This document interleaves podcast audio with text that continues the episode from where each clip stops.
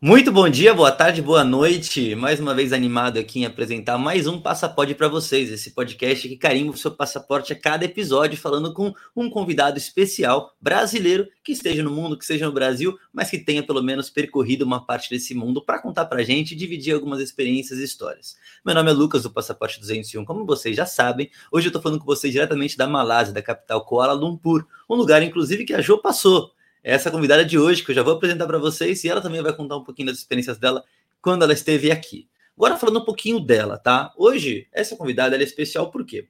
O paradigma que a gente tem na cabeça, o estereótipo que muita gente cria na cabeça, isso é natural, é de que o viajante é uma figura mais jovem, com energia, com disposição. E hoje, a convidada que a gente vai trazer aqui é uma convidada que ela quebra um pouco esse paradigma, que ela quebra um pouco esse estereótipo, a mostrar que energia e disposição também podem existir na maioridade e essa, essa questão de viajar, ela também pode estar envolvida para as pessoas que já passaram um pouco do que chamam de a idade para viajar, quebrando um pouco esse estereótipo de que existe essa idade para viajar. Sem mais delongas, a gente vai apresentar hoje a Jo. A Jo, que é uma mulher, era uma mulher mais velha que a média dos viajantes do mundo, é uma mulher negra, e que ela, mesmo com essa idade, coloca uma mochila nas costas e vai desbravar o mundo todo. E a gente quer ouvir dela hoje aqui quais são as histórias, qual que é, qual que é o segredo para continuar viajando assim como ela está viajando, quais são as diferenças. Vamos ouvir um pouco ela. Deixa eu chamar ela aqui para falar com a gente. Jo, dona Jo, como a senhora está? Tudo bem? Oi, tudo bem, Luca? Bom dia, boa tarde, boa noite para todo mundo que está nos vendo. É um prazer estar aqui conversando sobre viagens. Muito Vamos legal. conversar. Vamos conversar. Muito obrigado por aceitar o convite de participar do Passaporte com a gente. É uma honra ter você aqui com a gente. É, então, a gente já trocou uma ideia antes. Eu tenho a, a, a, liberdade de chamar de você, né? Não precisa chamar de senhora nem dona Jo. É você e Jo, tranquilo, porque assim que estamos, né? Parceiros, viajantes, podemos nos chamar assim. Sim, tá ótimo para mim. Jo é carinho de casa. Jo é carinho de casa. Fechado, fechado. Jô, vamos começar um pouquinho contando um pouco de você. Quem que era você? Quem que é você, né? Mas quem que é a Jô, principalmente antes desse mundo das viagens? Quem, da onde você nasceu, onde você cresceu? Conta um pouco da sua família, da sua história pra gente, para depois a gente pular e abrir um passo maior ali no mundo das viagens. Hum. Pois então, a minha família de origem, né, meus pais, nós morávamos no Juazeiro. Eu nasci no Juazeiro do Norte, no Ceará é uma cidade muito marcada pela religiosidade por conta do, do padroeiro, do padre Cícero, né? Que tem muitas histórias naquela região do Cariri. E aos 17 anos, assim, eu, eu nesse período que eu vivi até os 17 anos da minha vida no Juazeiro, eu vi muito movimento, né, de romeiros que estavam sempre na cidade. Tinha duas romarias assim fortíssimas no ano onde a cidade se enchia de gente, de viajantes, né, que iam na maioria deles de pau de arara. E, para mim, aquilo tudo, assim, me chamava muita atenção, e eu gostava daquele movimento, né, eu me sentia, quando nessa época, eu me sentia também meio que uma viajante, né, como eles. A cidade se enchia de camelôs, de vendedores, e, assim, era uma, era uma, uma farra gigantesca para quem, né, assim como eu, criança, e queria ver novidades. E daí, a partir daí, eu comecei a estar nesse mundo das viagens. Também eu tinha uma tia que viajava muito, e ela sempre trazia lembranças para mim, e eu achava também, assim, que foi uma pessoa que também me marcou por ela, por ela ser assim, mais essa, vamos dizer assim, saída, né, em toda a família, era a pessoa que mais viajava, então estava sempre indo e voltando com o marido, às vezes com o filho, e uma vez ou outra ela me levava quando era uma viagem curta, então sempre eu gostava muito é, de participar disso, além de também outro programa, quando eu era muito pequena, do meu pai me levar para ver o trem chegando na estação, isso também era um movimento, assim, muito bom de ver. É, depois, quando eu saí aos 17 anos, eu saí nesse mesmo trem que eu amava ver com meu pai, né? E eu disse um dia para ele que ele então eu queria ser, queria ser passageira, né? Então, essa primeira fase com a minha família de origem, né? Foi basicamente isso. Eu venho de uma família, pai, mãe, mais cinco irmãos, então mais homens do que só eu de mulher. Então ficava assim, muito complicado porque era muita gente assim, né, me olhando, né? Essa educação muito patriarcal. Bom, aos 17 anos eu me mudei, fui morar em Fortaleza para estudar. Então, fui fazer faculdade. Aí foi uma, onde eu ganhei a liberdade, onde eu realmente assim, comecei a me ver como uma pessoa, né? uma pessoa que podia é, organizar minha vida de uma forma sem muita interferência, sem aqueles olhares pesados, né, de censura. E essa liberdade foi me dando a oportunidade de, quando eu entrei na universidade, participar de viagens, assim, que a universidade proporcionava, os movimentos estudantis, os projetos do governo, como é, um projeto antigo, que é o Rondon, era o projeto Rondon, então, que acontecia uma vez no ano, que a gente podia ir, o nacional, que era de outros estados, ou então o regional, que era na própria região, assim. Então, eu, eu fui nesses projetos, eu viajei, comecei a viajar e gostar, por conta também desses movimentos, né? E foi assim, interessante porque eu pude ver as formas que, de viajar, que naquela época já era barato, uma forma barata, porque a gente viajava, ficava nas universidades, ficava nas residências universitárias. Então, é, eu fui tomando gosto pela viagem. Depois eu terminei a faculdade, casei, aí fui trabalhar, terminei serviço social, e fui trabalhar, dei um tempo, e passei no concurso para trabalhar no sistema penal. Tá. E comecei a trabalhar no sistema penal como assistente social, e fiquei minha vida profissional toda agarrado nesse nesse universo, né, universo prisional. Trabalhei em presídio feminino, presídio masculino, manicômio judiciário. Então, eu vivi o tempo todo da minha vida, né, vou dizer, quase mais da metade da minha vida, metade da minha vida, é, aprisionada também, né? Então, quando chegou minha hora assim, de aposentadoria, eu, eu digo que eu me autocondenei à liberdade. Então, foi quando eu realmente soltei amarras. E nesse período, assim, eu trabalhava de manhã, de tarde, de noite. É, tinha três filhos, tenho três filhos, né, saí de um casamento, assim, uma relação abusiva.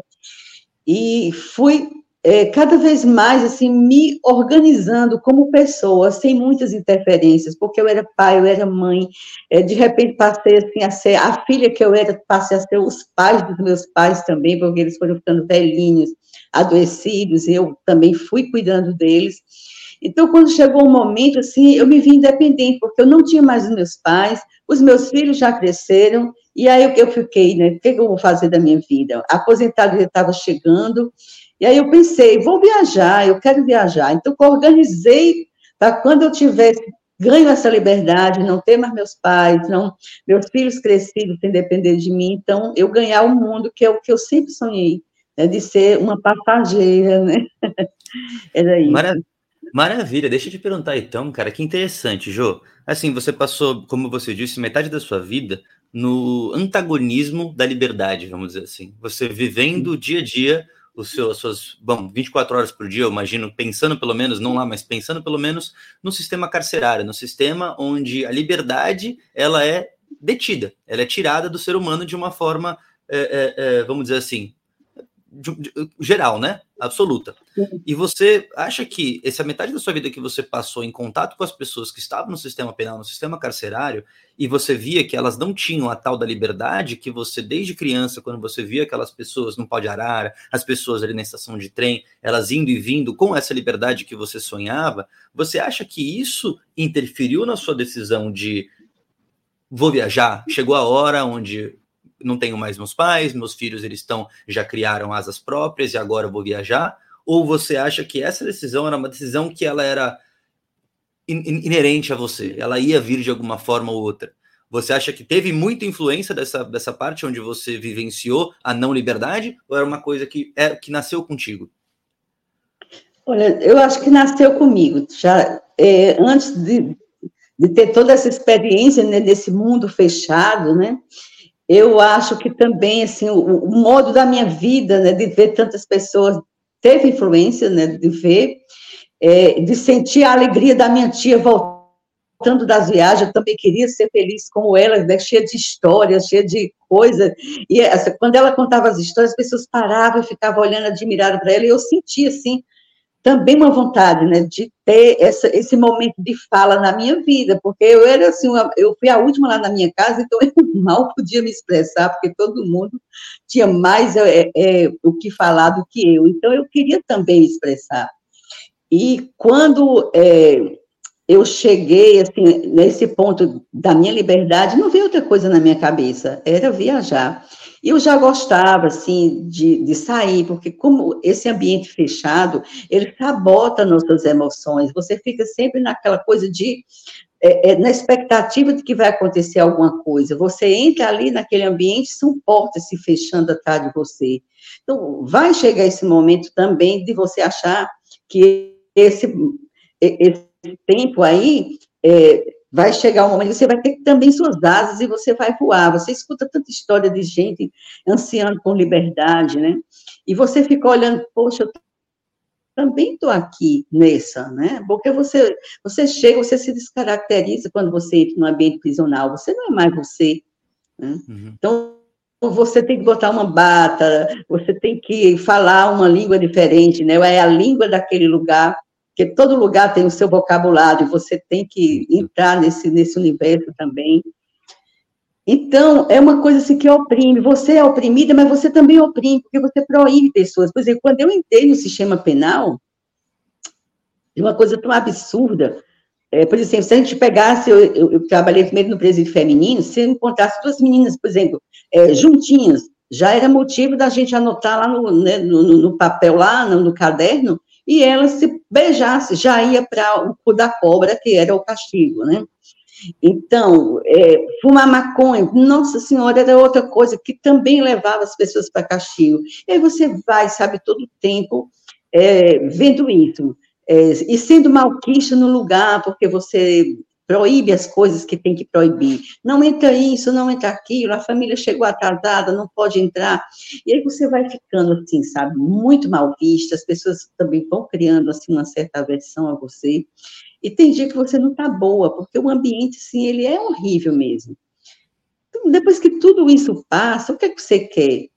Né? Então, você quer viajar, você quer soltar, você quer virar outra pessoa se ressignificar na vida. E foi o que eu fiz, porque tinha outra história. Eu estava sempre rodeada de muita gente, eu nunca estava sozinha.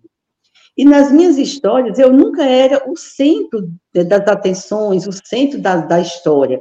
Eu era sempre aquela protagonista que tinha que ouvir todo mundo, que tinha que resolver o problema de todo mundo. Então, minha vida sempre foi com muita gente. Quando eu não estava no presídio, eu estava numa sala de aula, eu também fui professora. Então, era muita gente e eu não tinha tempo para mim. Então, uma forma também de viajar foi de me conhecer, né? foi de me é, é, é, de entrar dentro de mim. Essa viagem também foi muito interna, entende?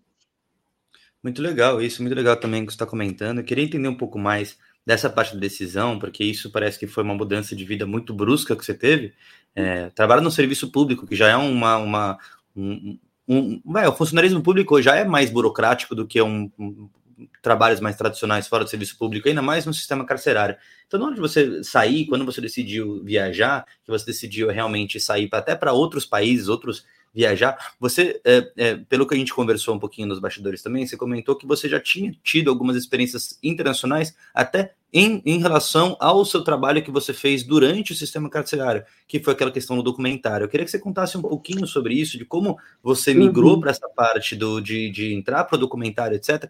Já, a, a já vai contar para vocês, o pessoal que está ouvindo a gente, qual foi o documentário, mas eu estou só introduzindo esse assunto porque eu acho que essa é a porta de saída oficial para você começar a entender um pouco mais o mundo fora do Brasil e o que você queria fazer fora dele, não é?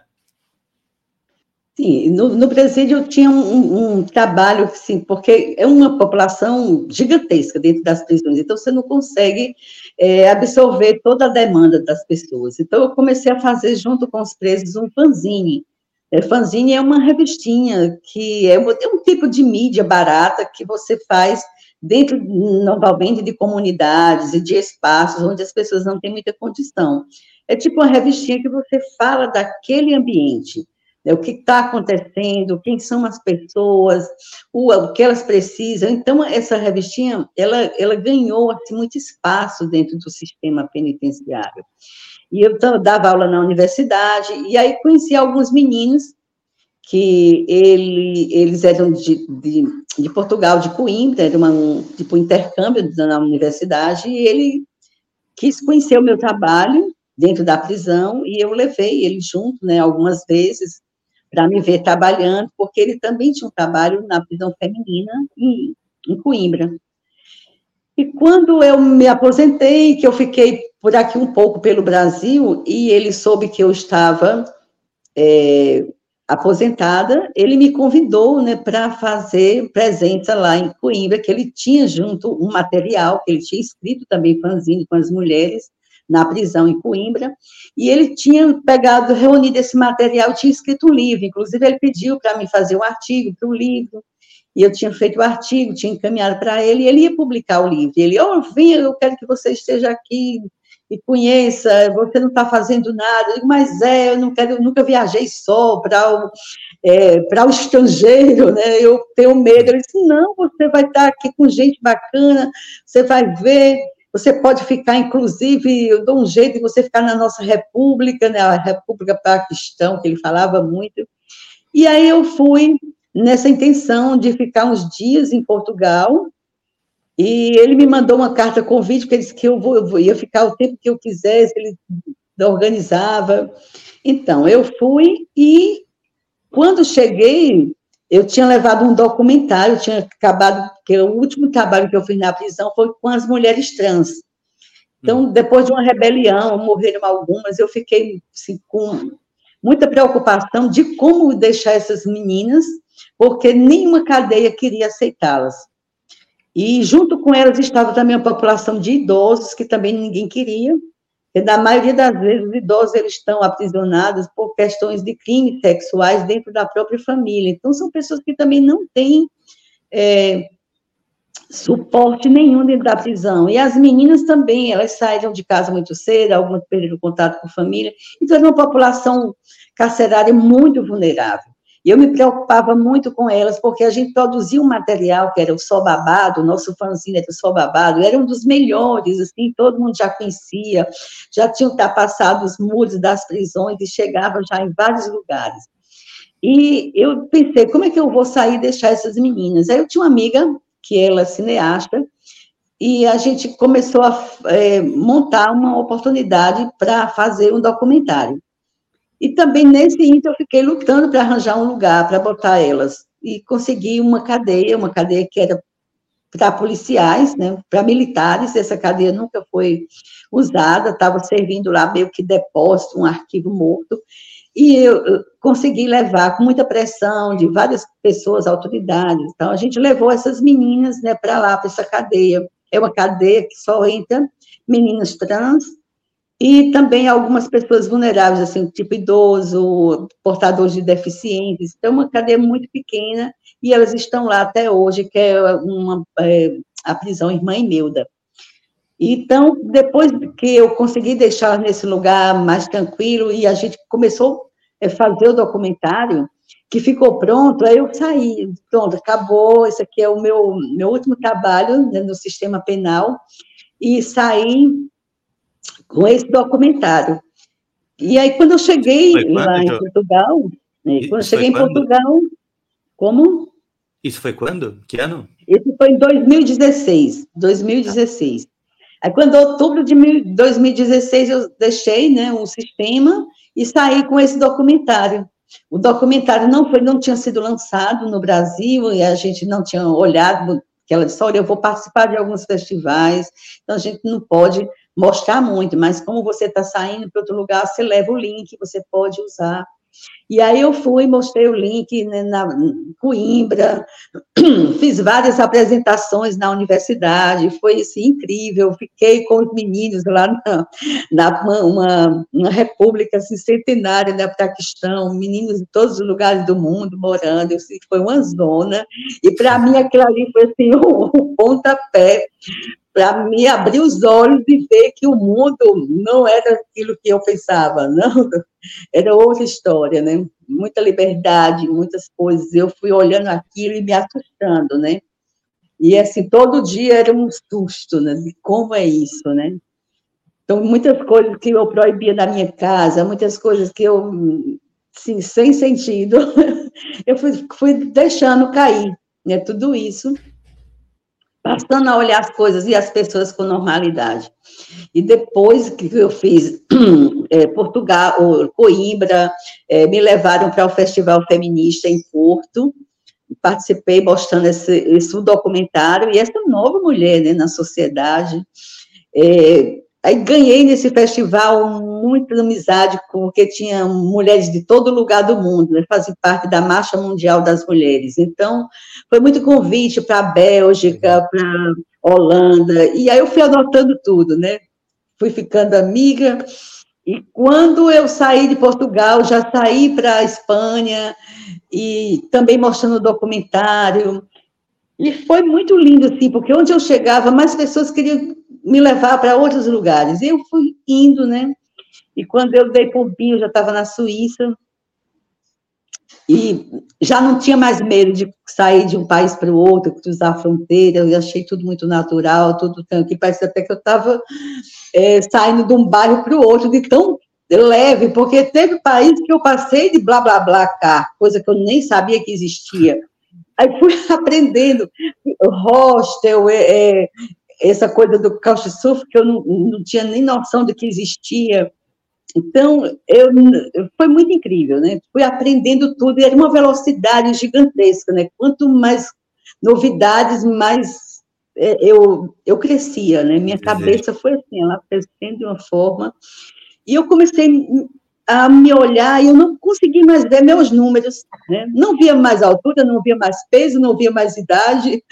Então, foi apagando tudo isso e foi me dando uma segurança enorme, porque eu não sabia falar, né, a língua, mas eu tinha, assim, onde eu chegava, tinha brasileiros que faziam é, doutorado, por exemplo, na, na, na, França, tinha uma menina em Marseille, que era muito legal.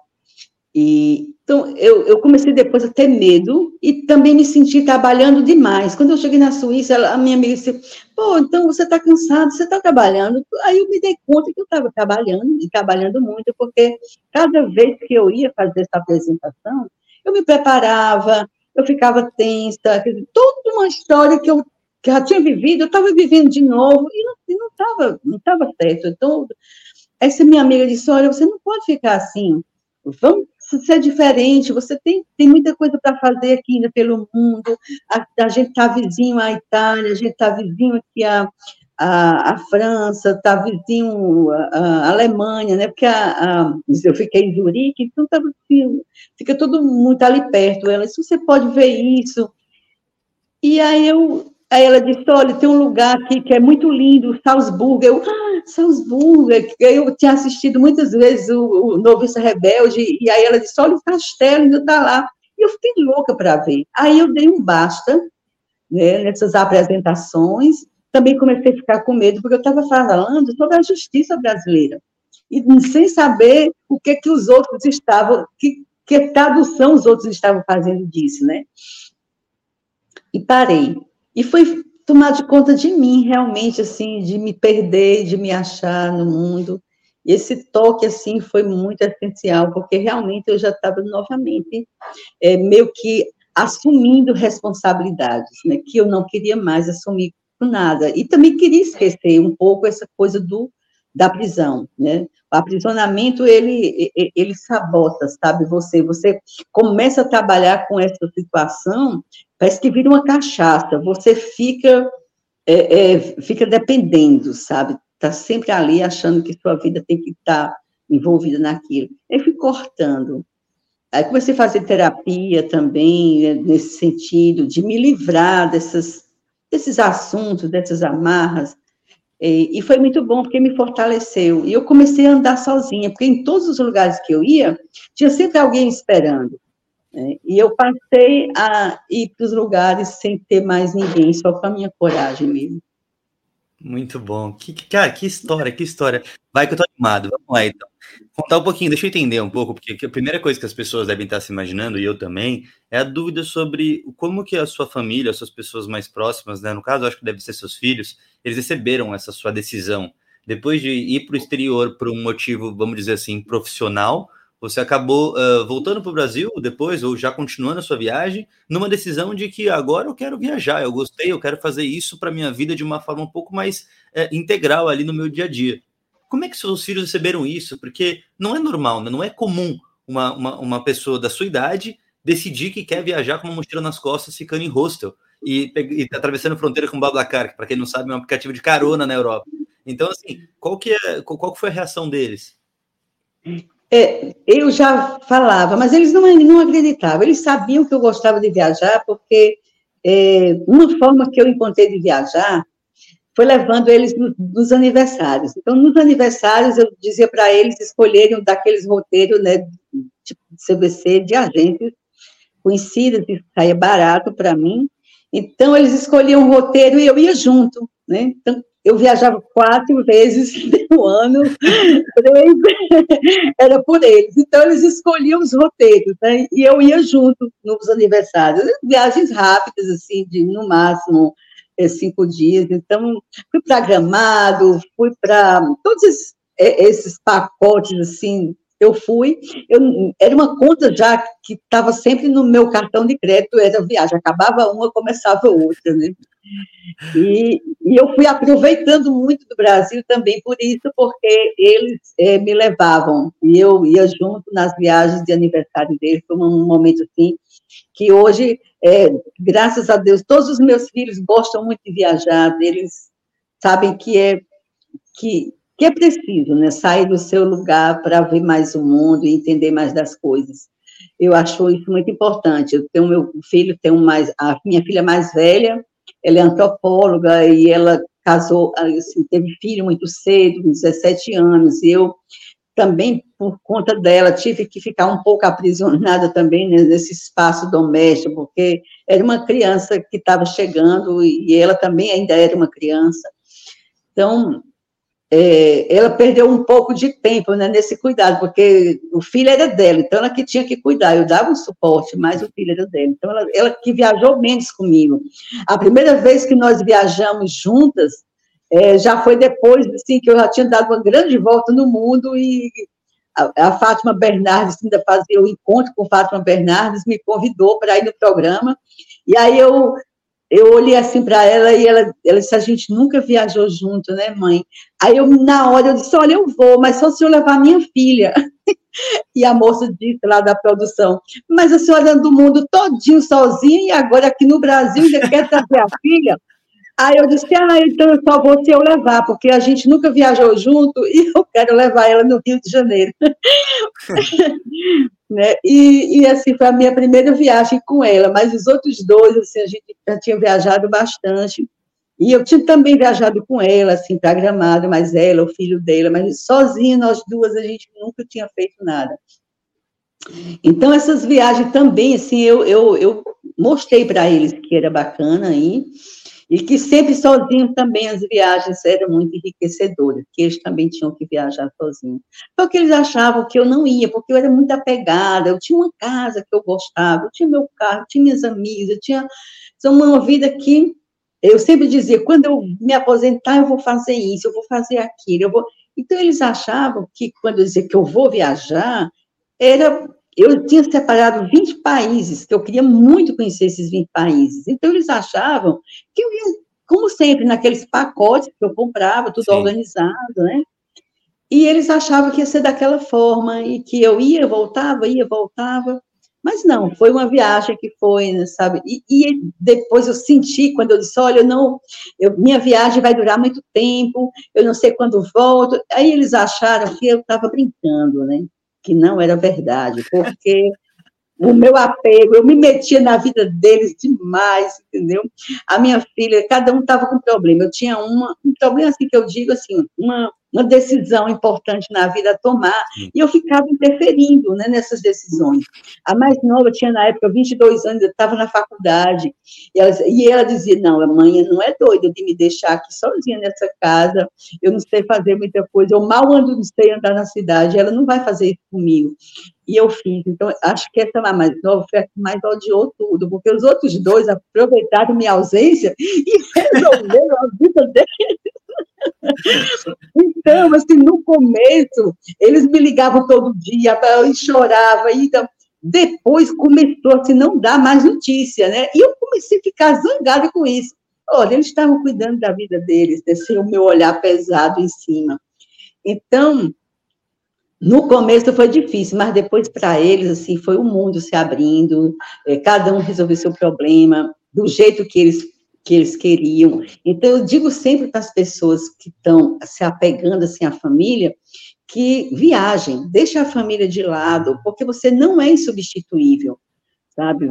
Você sente isso depois de um pouco de tempo, não vai muito longo não o tempo. Um mês depois, eles já estão resolvendo a vida dele, tem você, e às vezes dando até graças a Deus você está longe, né?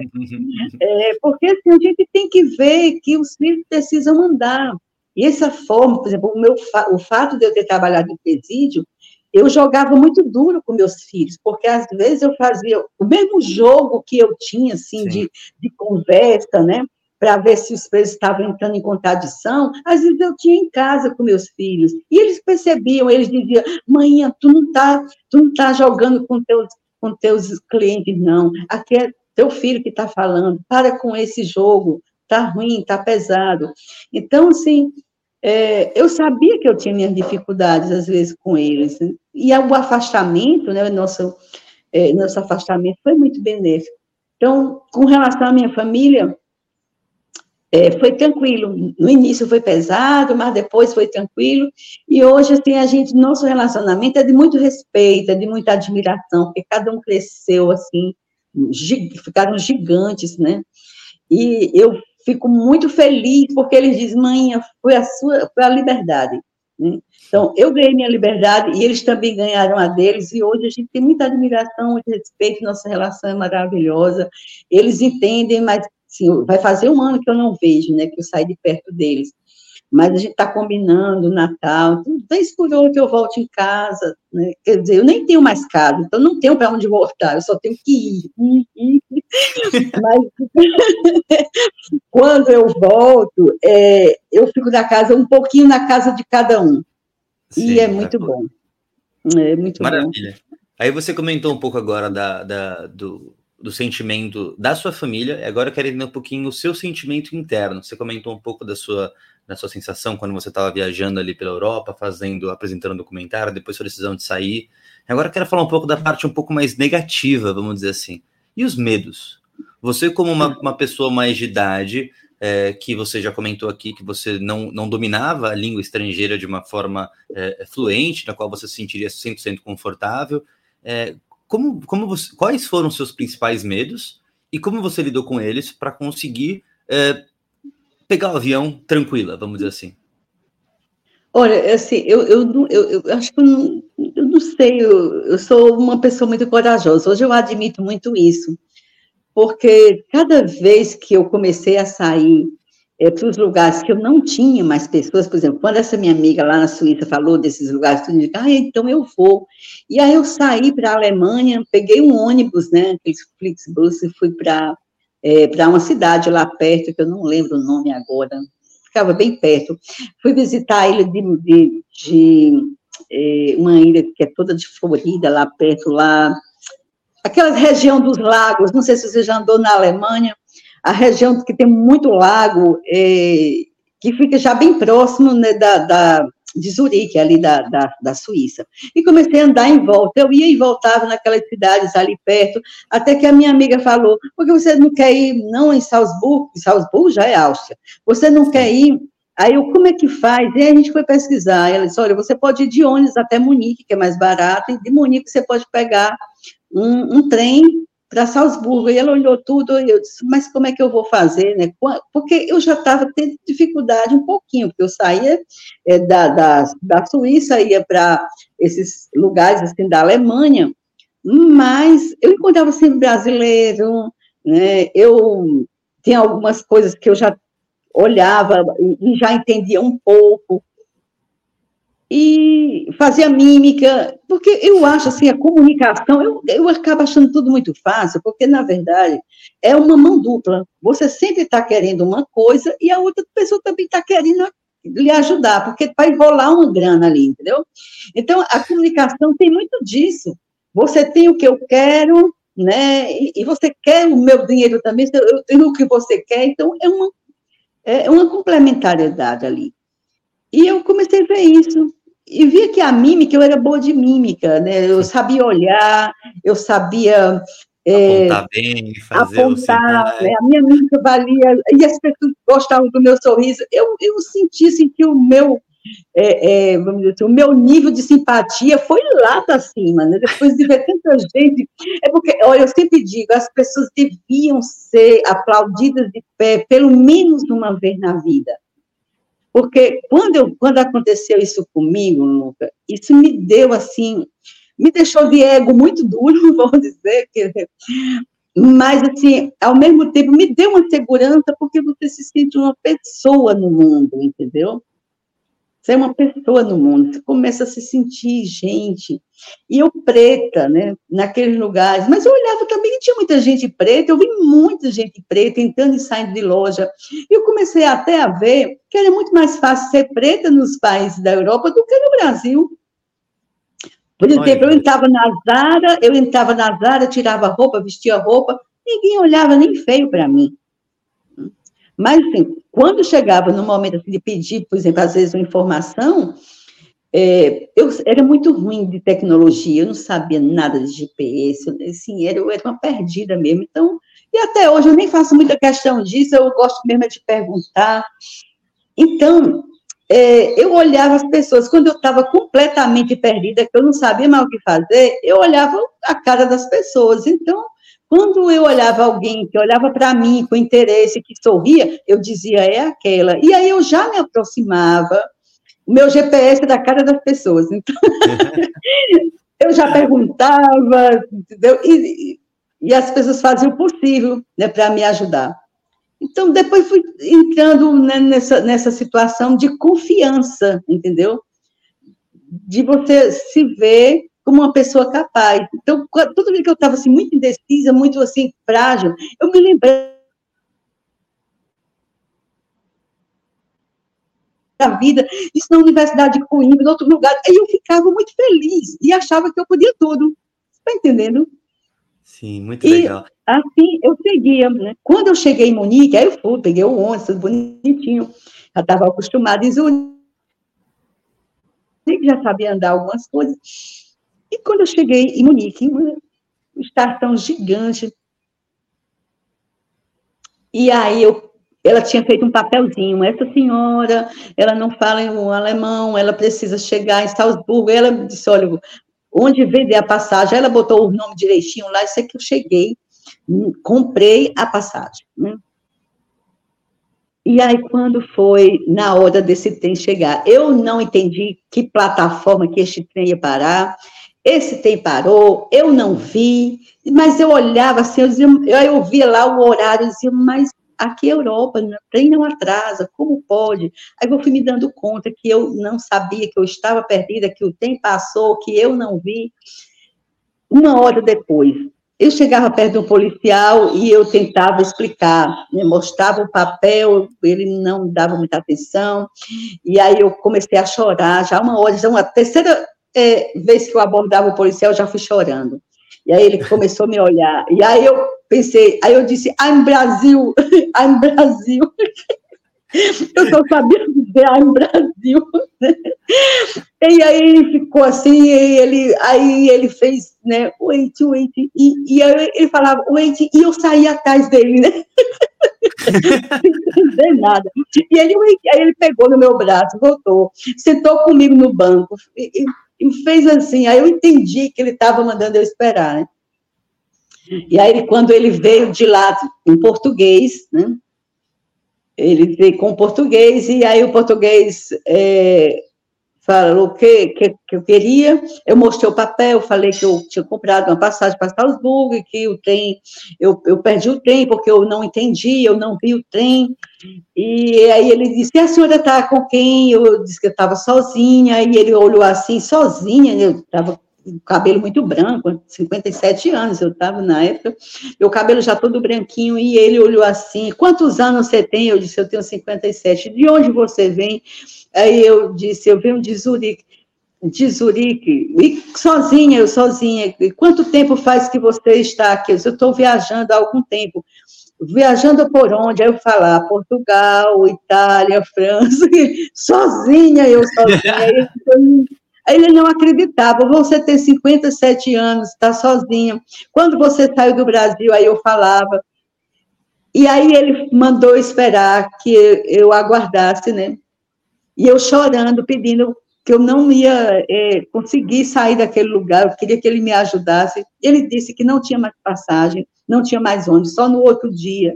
Isso. E eu pedi a ajuda dele.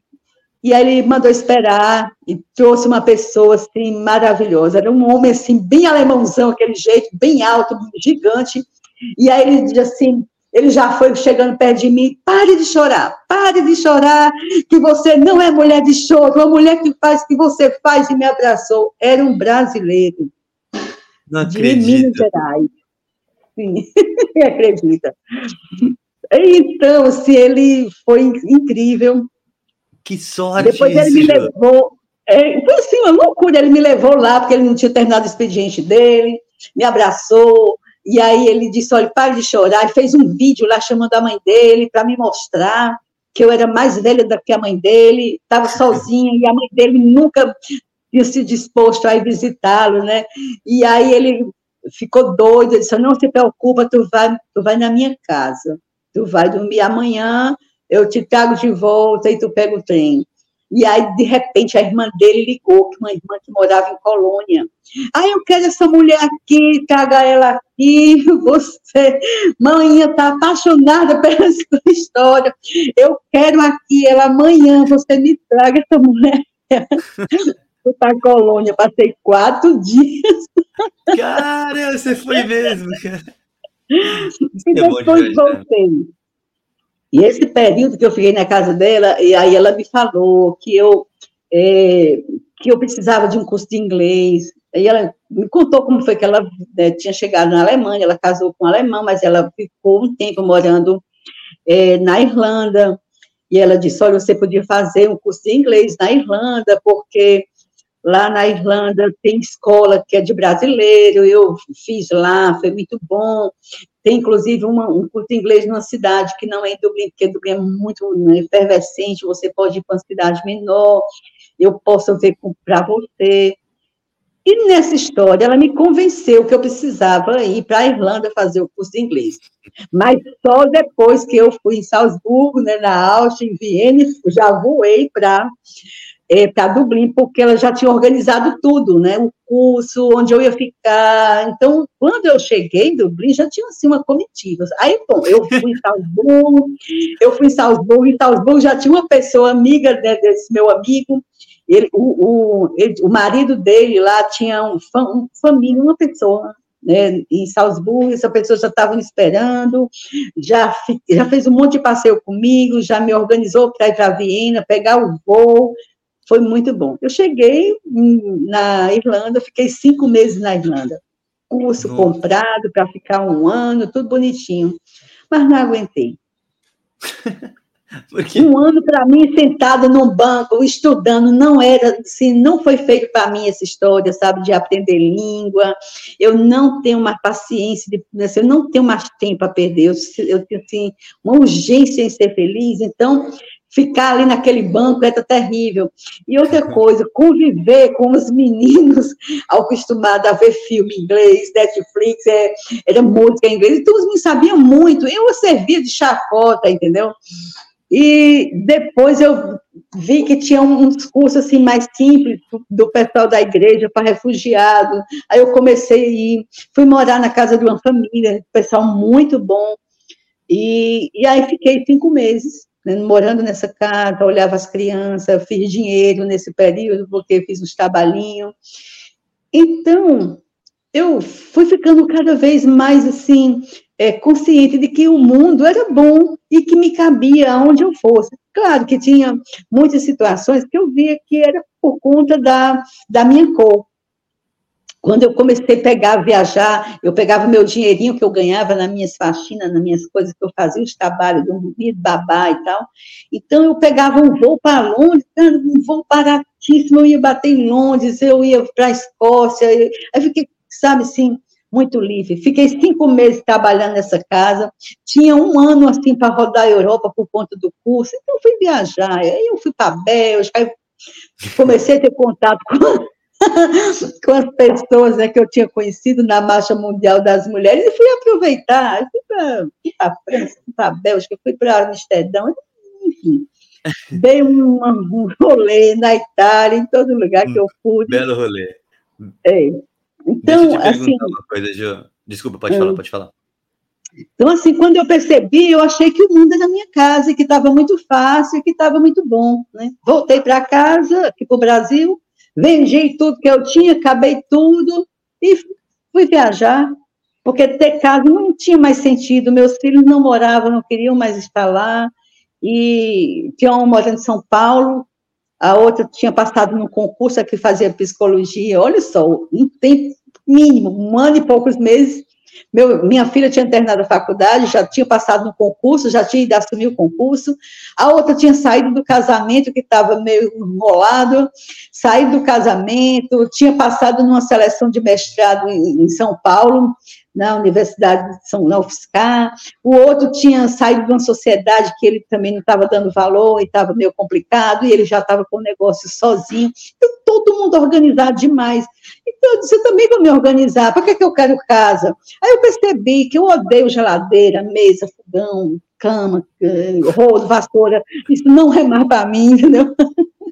Vendeu tudo Aí, e... Desfez de tudo e fui para a África, né? Aí fui para a África. Quando eu voltei para o mundo, foi na África. Deixa eu fazer uma pergunta antes da gente começar essa parte Sim. dos destinos.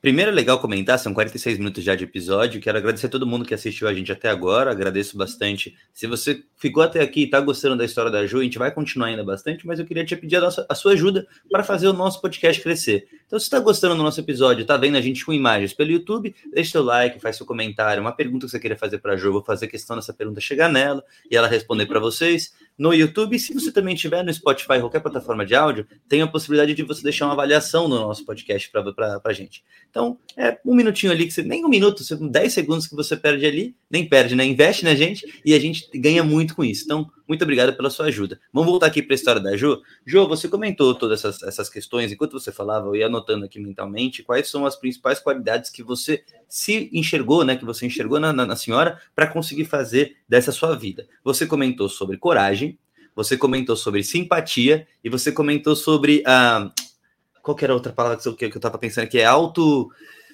Você, é, segurança, né? Autoconfiança, perdão, é autoconfiança. Então você está falando de coragem, autoconfiança e de simpatia.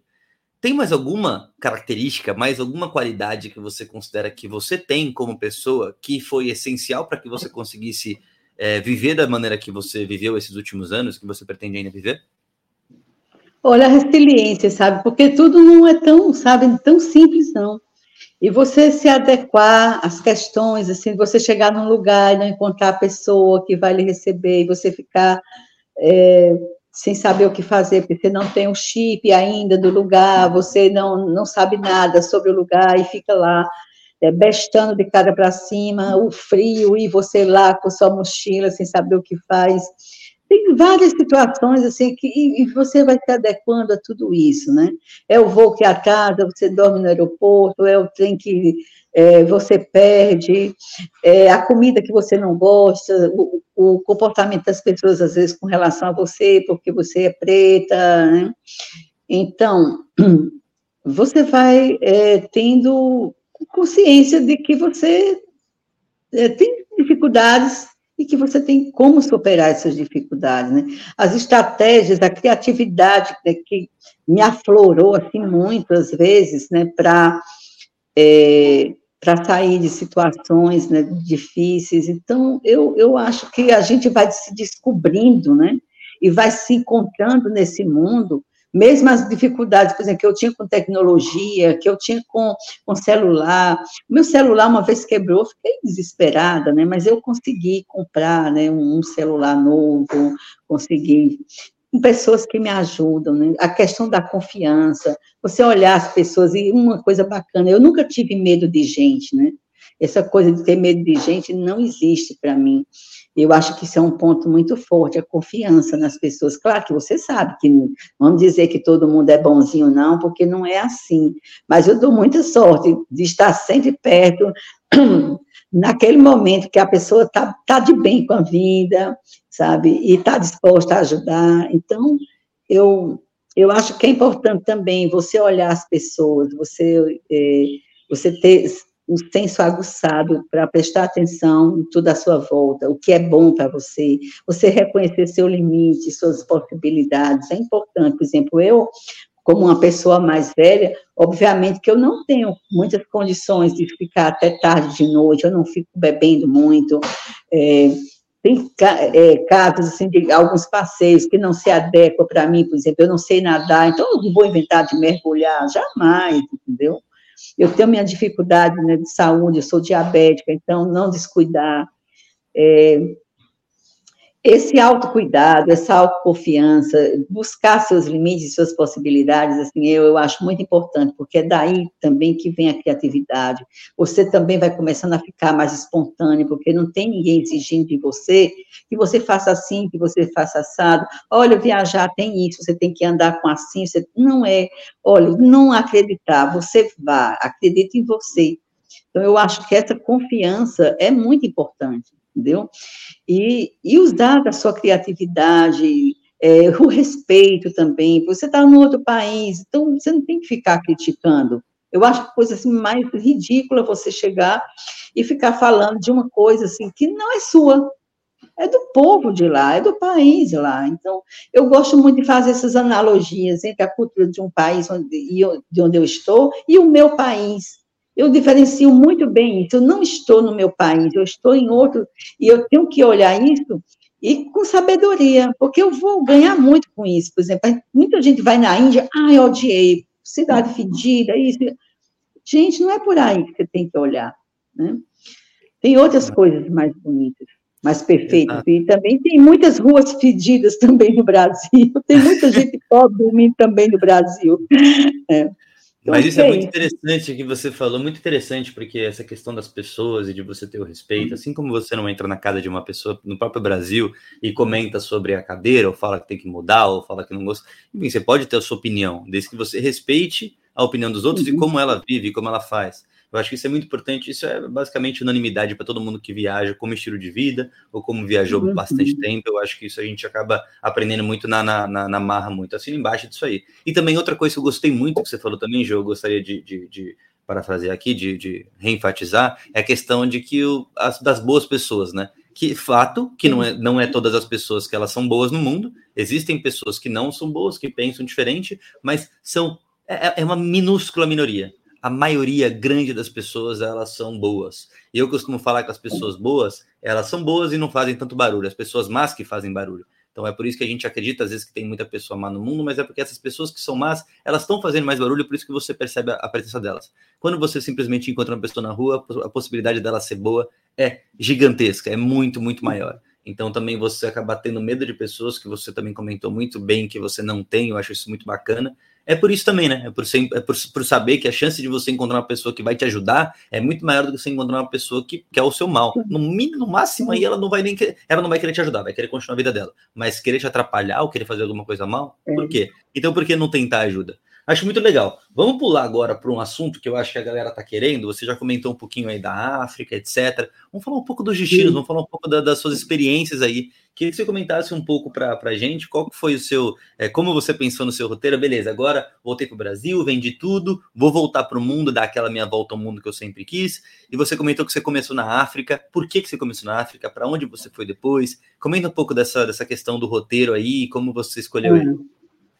Assim, como é, eu, falei no início, eu tinha 20 países assim, na minha cabeça que eu queria muito, assim, eu não vou morrer sem ver esses 20 países, né? E tinha alguns que assim, era uma questão assim meio que de honra, que eu nem queria muito ir, mas eu tinha, eu tinha uma irmã e ela cuidou muito tempo dos meus pais, ela não casou, ela nunca fez nada, ela sempre olhou muito né, a família. E eu disse para ela que um dia, quando nossos pais morressem, nós íamos viajar, porque eu já viajava com meus filhos e tal. E ela queria muito ir em Israel, queria ir na, é, é, em Fátima, né? Muito, o nome dela é Maria de Fátima, em Portugal. Então, os países que ela queria ir, eu fui por ela, muito mais por ela também. E aí, depois que eu já tinha, assim, ido quase todo, ficou a África do Sul.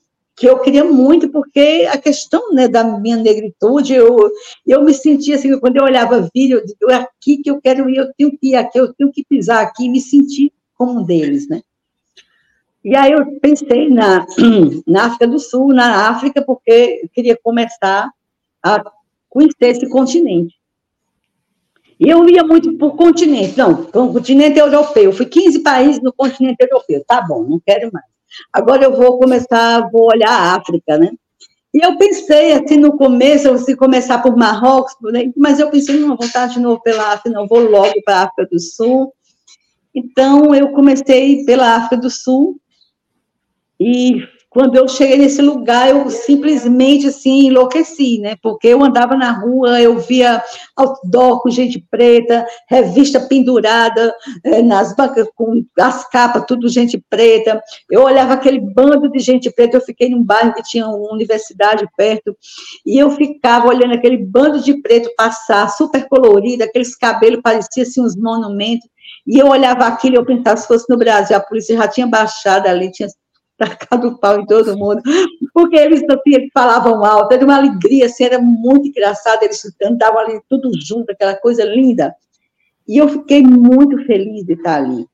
E eu pensei, eu quero ficar nesse lugar, é aqui que eu quero ficar no mundo, né? Eu comecei, eu fiquei dois meses na África do Sul, andei bastante né, pela África do Sul, fui em Durban, KwaZulu Natal, é, Porto Elizabeth, é, eu comecei em Joanesburgo, né? No dia que eu cheguei, no outro dia que eu cheguei, tinha uma manifestação gigantesca, as pessoas tudo na rua, vestidas de camisa vermelha, gritando, com um pau na mão, eu, eu passei o dia andando atrás dessas pessoas. Eu achei a coisa mais fantástica do mundo Terminei, e assim, eles iam bebendo também, tinha carro de polícia. Terminei me metendo num lugar que eu não sabia onde era. Quem me resgatou foi um carro de polícia, né? Me levou para o hostel.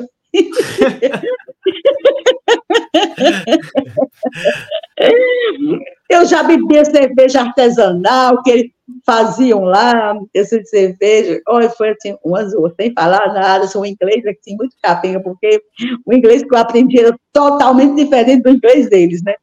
sim, e sim. o pouco que eu aprendi, que eu aprendi assim, um vocabulário assim, de 200 palavras, mais ou menos, mas eu me safava com elas. Então, eu passei esse, esse, foi uma alegria, mas quando eu cheguei no rosto, todo mundo foi impressionado como é que eu fiquei o dia inteiro andando. E eu tinha muito vídeo, muita foto com as pessoas, eu achei uma coisa fantástica. E aí eu fiquei uns dias em Joanesburgo, e todo mundo dizia, aqui é perigoso, aqui eu não achava nada perigoso, eu andava para todo lugar. Em Soweto, eu passei dois dias em Soweto, assim, na maior animação. E depois eu desci para Cape Town, e lá em Cape Town fiquei num hostel que tinha uma menina, uma brasileira, é, e ela ia para a Zâmbia, ela estava com um projeto para desenvolver na Zâmbia, e aí ela disse, olha, se você quiser passar, eu vou estar depois, a gente ficou muito amiga, mas assim, eu queria andar mais pela, pela África do Sul, ela foi para a Zâmbia e eu fui para Porto Elizabeth, porque eu queria olhar um, é, um lugar que tinha muito elefante, né, lá tem uma, um, como é, um santuário, né, santuário, de elefante. Eu santuário. sou louca por elefante, é. Aí fui para Porto Elizabeth para conhecer esse santuário de elefante, eu fiquei louca, né? Gritando, elefante, eu te amo! E as lágrimas caindo.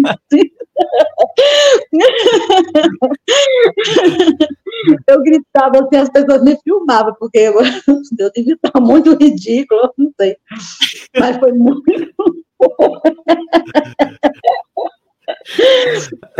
aí, depois a senhora saiu de lá e foi para Zâmbia, então? Você saiu, você, você continuou lá na, na, no continente Sim, africano? Aí não, aí não, eu, não, eu fui para Malawi, fui para fui para Moçambique, fui para na época era Suazilândia, quando não é mais Suazilândia, é outro nome. Eswatini. Eswatini. É, é, é, Suadino, nome assim, né? na época tava, era o aniversário do rei, estavam procurando outra mulher para o rei, já era 15 quinta e a cidade toda, assim, né? loucura. Aí fiquei uns dias lá, muito frio. Aí fui para é, Botsuana. Fui para Botsuana. Daí de Botsuana fui para Namíbia, Angola, e fiquei louca. Na Namíbia, nossa senhora, meu Deus do céu, aquela cidade Sokimon, Sokimon, Sua Copa é, é, exatamente. Que lugar, meu pai, que lindo. lugar lindo, né? Lindo demais. Aí fiz todos aqueles passeios no Quênia, no, nas montanhas Dead Park, não. Dead Valley. É, duas montanhas vermelhas lá de areia, eu peguei uma tempestade de areia, foi muito louco. E depois eu fui de lá, assim, passei em Angola, aí voltei de novo na Namíbia, passei uns dias na capital, e fui para é, pegar um trem, aí eu saí, aí eu fui para a Zâmbia. Aí fiquei na Zâmbia, fiquei nesse projeto com a menina, voluntariando com ela, passei um mês e pouco lá em Livingston, e fui para Lusaka depois, depois para outra cidadezinha, porque eu fui pegar um trem, é, não sei se você conhece, é um trem que tem da Zâmbia à Tanzânia. Esse trem, assim, é uma aventura. Meu amigo, você não tem noção o que é um trem da Zâmbia para a Tanzânia.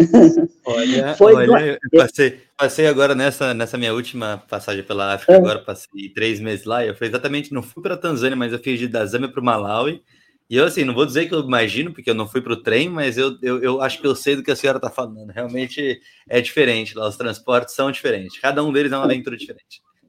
Não, foram 58 horas dessa Nossa. cidadezinha que eu não lembro qual o nome agora. Uma cidadezinha que é, eu desci em Dar es Salaam, né? Dar es Salaam, capital da, da Tanzânia. Sim, lá do outro lado da Tanzânia do outro lado. Meu pai, olha, foi 58 horas dentro desse trem. Mas foi muito assim, muito engraçado, porque eu fiz sucesso. Os meninos perguntaram se eu conhecia o Neymar, eu disse que eu conhecia, né? Aí os meninos queriam que me entregar um vídeo para me entregar o Neymar. Toda vida que eu entrava no, no, no bar do trem, as pessoas batiam palmo para mim, me pagavam cerveja. Eu bebi muita cerveja nessa, nessa viagem. Foi muito lindo. Eu tenho muita foto, porque as pessoas, não sei se eles me achavam, não sei o que eles achavam de mim, mas muita gente pedia para tirar foto comigo. Foi muito interessante. Assim, o, o passaporte, quando foi ser carimbado, foi super tranquilo.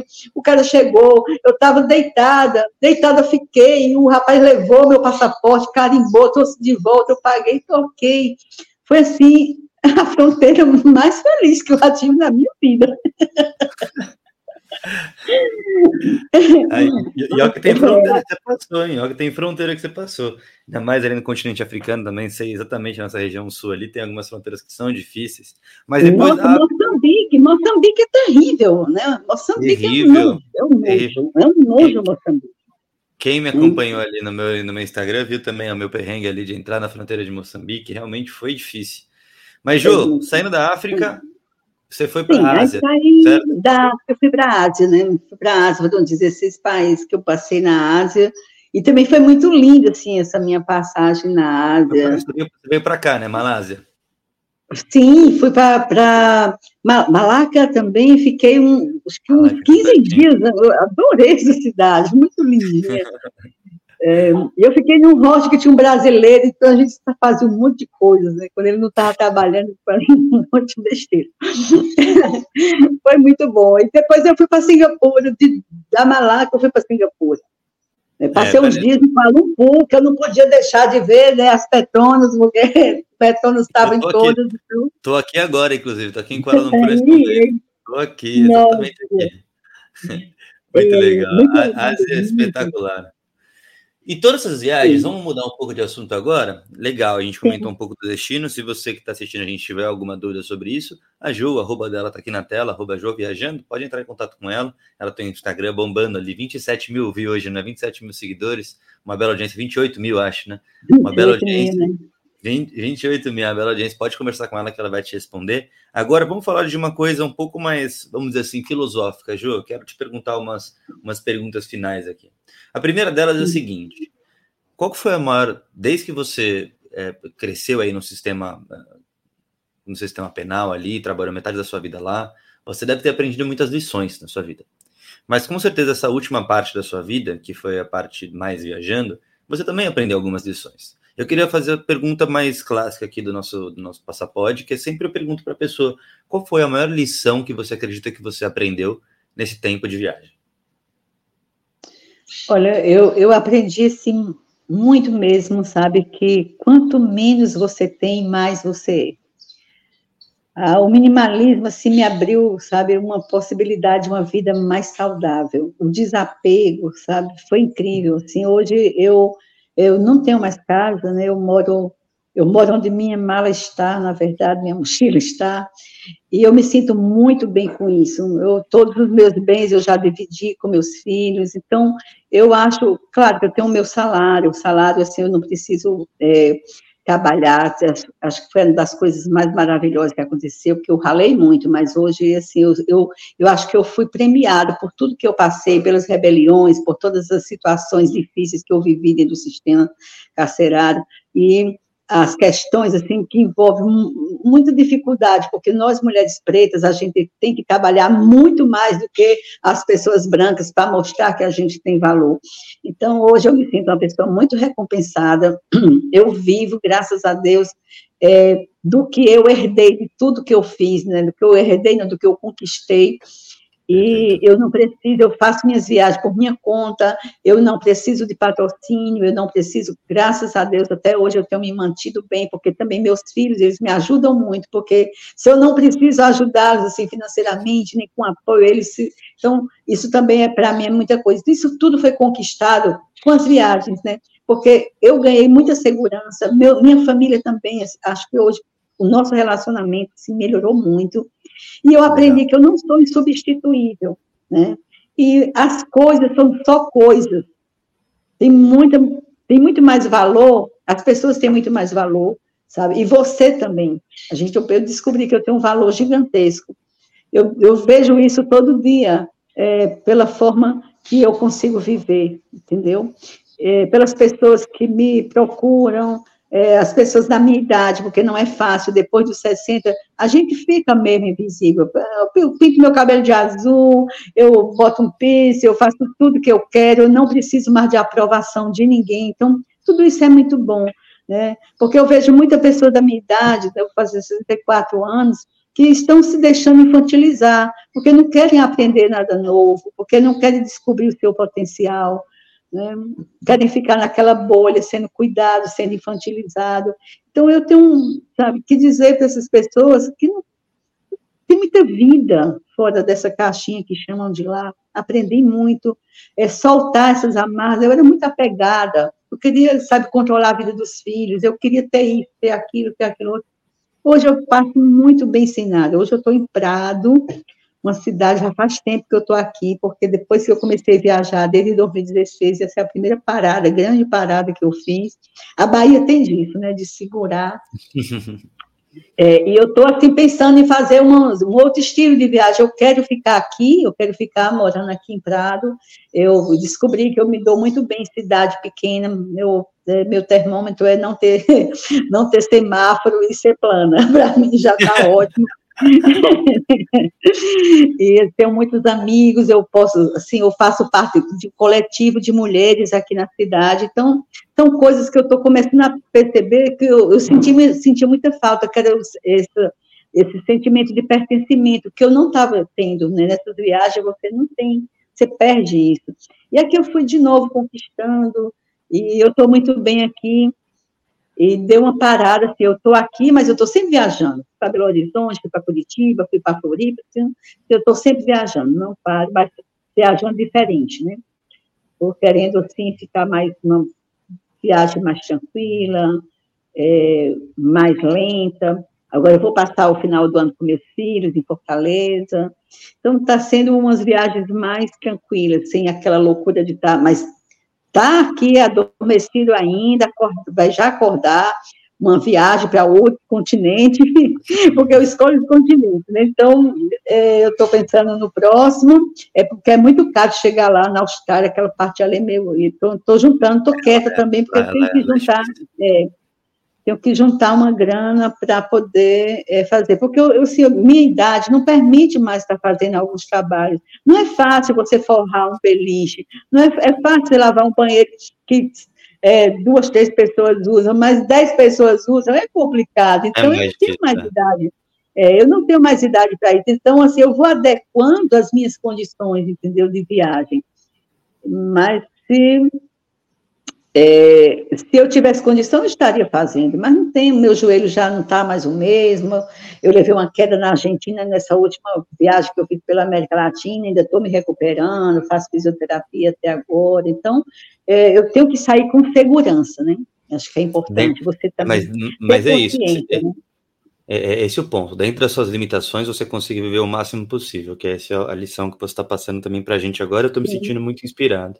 Senhoras e senhores, muito obrigado por participar aqui até agora da gente. Eu ainda vou fazer minha última pergunta para a Ju, mas eu queria aproveitar mais uma vez esse espacinho para te pedir aquela ajuda, para te pedir aquele like no YouTube, comentário, qualquer pergunta que você tenha, compartilhar com os amigos essa história incrível dessa mulher guerreira que é a Jo, até hoje, com a idade dela, fazendo a viagem, explorando o mundo e desbravando para ser quem ela quer ser, aquela que ela tem vontade de ser aquela, aquela que ela gosta de ser.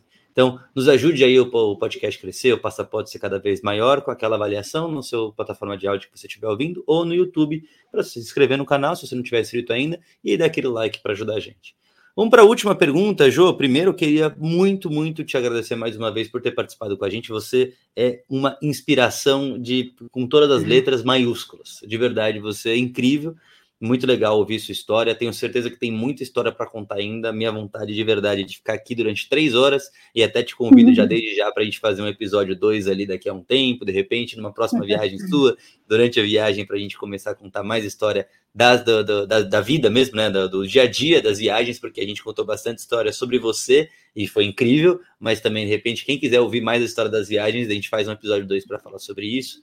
É, então, primeiro, agradeço muito a, a, a, conversa, agradeço muito também a inspiração que você me passou com a conversa que a gente teve agora. Foi muito bom para mim também dar aquela reenergizada. Sempre que eu faço um episódio aqui do Passapod, eu saio diferente, não foi dessa vez diferente, foi muito bom para mim. E para fazer aquela última pergunta, para finalizar e para a gente conseguir sair daqui tranquilo, para você ter um bom dia aí no Brasil e eu aqui uma boa noite de sono, porque estamos a 11 horas de diferença, estou quase dormindo aqui já. Deixa eu te perguntar, vamos lá. É, Agora, você me falou a última lição, a principal lição que você passou aí durante seus, seus dias de viagem. Tem muita gente que está ouvindo a gente, ouvindo você, e falando, pô, eu tô aqui morrendo de vontade de fazer uma viagem, de me tacar no mundo e eu tô sem coragem. E tô vendo a Jo, uma mulher de muito mais idade que eu, fazendo isso, se despravando, e tá quase ali, Jo. Tá, a pessoa tá quase ali indo. Se você tivesse que dar um último empurrãozinho para ela com uma frase ou com alguma, alguma fala que você queira dizer, qual que seria a última empurrão que você daria numa pessoa que está ali ouvindo a gente e precisa dessa motivação sua? Ah, só digo que a vida é um sopro né? e você não é insubstituível. O mundo abre muitas portas.